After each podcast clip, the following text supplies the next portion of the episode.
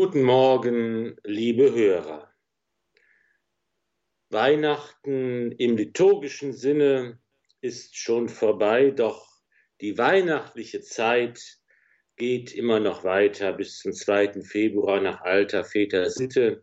Und so dürfen wir auch heute Morgen noch einmal das weihnachtliche Geheimnis betrachten in dieser Morgenstunde und kommen darauf, dass Weihnachten für uns doch in erster Linie ein Fest der Familie ist, oder?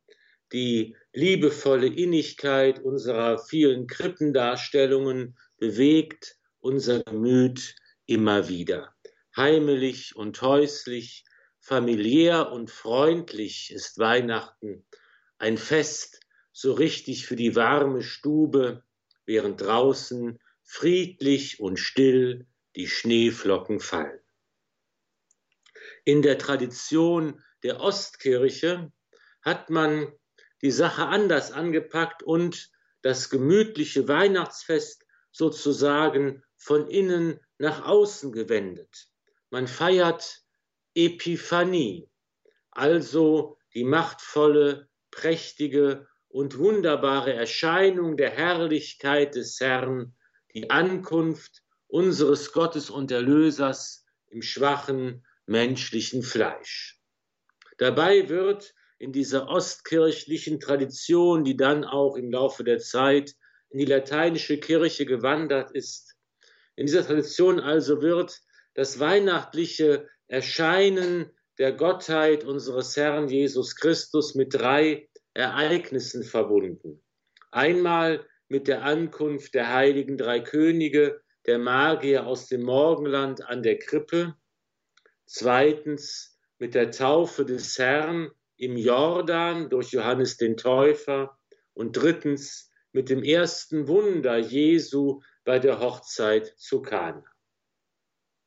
Und wir sagen, das ist Erscheinung der Herrlichkeit des Herrn, Erscheinung des Herrn in dieser Welt, doch funktioniert diese Erscheinung der Herrlichkeit Gottes nicht so, dass sozusagen alle es automatisch mitbekommen, ob sie nun wollen oder nicht, sondern das Sichtbarwerden der Herrlichkeit des Herrn, die Erscheinung des Herrn geschieht auf eine verborgene menschliche Weise. Und nur der kann diese Herrlichkeit Gottes sehen und erkennen und daran teilhaben, der bereit ist und der dabei sein will.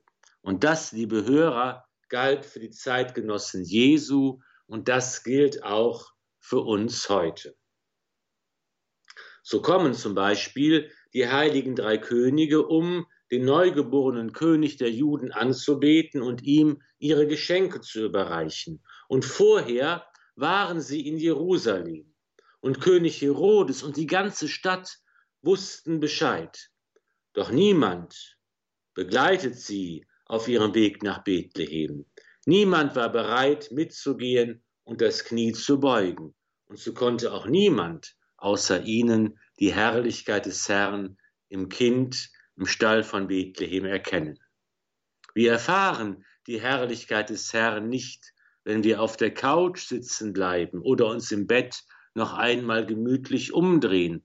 Wir müssen in die Gänge kommen, aufstehen uns auf den Weg machen. Und jeder Gang zur Kirche macht uns zu Begleitern und Nachfolgern der heiligen drei Könige. Dort in der Kirche wartet der Altar, die neue Krippe des Herrn. Dort sind seine Windeln, die Altartücher. Und dort beugen wir das Knie und beten ihn an, den Herrn der Welt, unter Zeichen von Brot und Wein. Und wenn uns Alter oder Krankheit daran hindern, die Kirche zu betreten, dann tun wir es im Geiste und verbinden uns innerlich mit denen, die zur Kirche gehen. So oder so, wir dürfen uns als Gabe selbst schenken, unser Herz und alles, was es bewegt und schwer oder auch leicht macht. Am Anfang seines öffentlichen Wirkens reiht sich Jesus ein in die große Schar der Menschen, die zu Johannes kommen. Der Täufer hat gerufen und diesmal hört ganz Jerusalem. Alle sind auf den Beinen, um bei ihm zur Beichte zu gehen. Die Menschen lassen sich im Jordan untertauchen zur Reinigung von ihren Sünden. Sie wollen umkehren, sich von neuem hinwenden zu Gott. Und auch Jesus ist unter ihnen. Als er aus den Fluten steigt, reißt der Himmel auf, der Heilige Geist kommt wie eine Taube auf ihn herab, und die Stimme des Vaters spricht, Du bist mein geliebter Sohn, an dir habe ich Wohlgefallen gefunden. Davon haben ja auch die Engel bei den Hirten von Bethlehem gesungen, von den Menschen des göttlichen Wohlgefallens. Das ist Jesus. Und das sind alle, die zu Jesus gehören. Und das sind auch wir. Auch wir können diese Herrlichkeit des Herrn erfahren, wenn wir uns auf den Weg machen, wenn wir zur Beichte gehen, wenn wir bereit sind zur Umkehr, wenn wir es zulassen, dass Gottes liebevolle Barmherzigkeit sich all unserer Wunden annimmt und sie zärtlich verbindet und heilt. Dann kommt der Geist auf uns herab, den der Vater sendet zur Vergebung der Sünden, und er schenkt uns in der Gemeinschaft der Kirche Verzeihung und Frieden. Und schließlich erscheint die Herrlichkeit des Herrn beim ersten Wunder Jesu in Kana, als auf der Hochzeitsfeier der Wein ausgeht und Maria die Diener zu ihrem Sohn schickt. Was er euch sagt, das tut. Sie füllen die mächtigen Krüge mit Wasser und schöpfen den kostbarsten, erlesensten Wein. Die Herrlichkeit des Herrn erscheint, aber nur den Dienern, nur sie wissen Bescheid.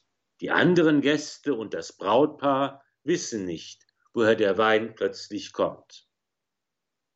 Auch wir wissen nur Bescheid, wenn wir bereit sind, uns in den Dienst nehmen zu lassen, wenn wir bereit sind, nicht als Ehrengast am gedeckten Tisch Platz zu nehmen, sondern das Wasser zu schleppen, wie es uns Jesus im Evangelium oft genug ans Herz legt. Und wenn wir bereit sind, auf Maria zu hören, die Mutter Jesu, die Mutter Gottes. Sie ist doch die Mutter des guten Rates und sie gibt uns den guten, den wichtigen Ratschlag, was er euch sagt, das tut. Stellen wir uns voll Vertrauen in ihren Dienst und füllen wir die Krüge unseres Lebens mit Wasser, auch wenn das oft eintönig und sinnlos erscheint. Und lassen wir es zu, dass Gott das Wasser unseres Lebens in einen wunderbaren Wein verwandelt. Weihnachten und die weihnachtliche Zeit ist nicht nur die Gelegenheit, mit der lieben Familie in der warmen Stube zu sitzen. Das dürfen und sollen wir auch tun.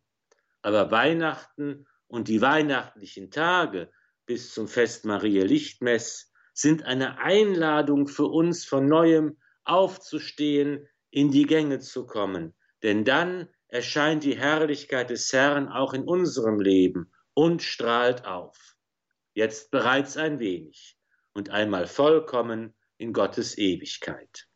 So segne euch an diesem Morgen der allmächtige und gütige Gott, der Vater und der Sohn und der Heilige Geist. Amen. Gelobt sei Jesus Christus in Ewigkeit. Amen.